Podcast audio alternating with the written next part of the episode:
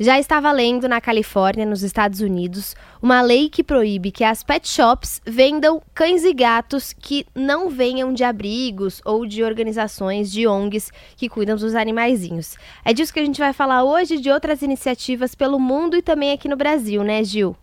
Exatamente, Letícia.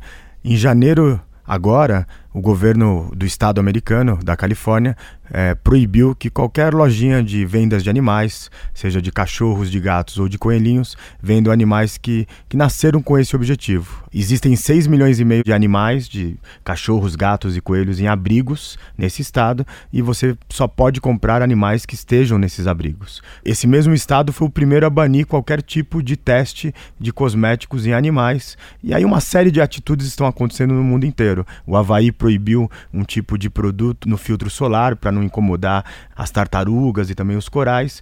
E a primeira atitude veio da Índia. A Suprema Corte indiana passou uma lei, aprovou uma lei onde é proibido ter pássaros em gaiolas, porque eu visitei a Índia e lá muitas pessoas têm ainda os passarinhos em gaiolas e os passarinhos merecem cantar livres. Bom, e aqui no Brasil não é diferente, né? Muitas famílias não têm filhos, mas têm os pets e consideram eles como os filhos, né? Eu sei que a família do Gil é assim também. E a sociedade vai se ajustando, criando mecanismos para proteger os nossos animaizinhos, né, Gil? Exatamente. Em 1978, a Unesco fez a Declaração Universal dos Direitos dos Animais.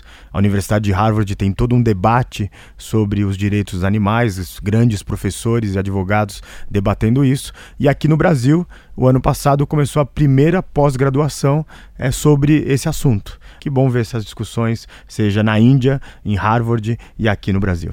Você pode ouvir essa coluna novamente ou outros conteúdos aqui do Revolução Band News entrando no nosso site bandnewsfm.com.br.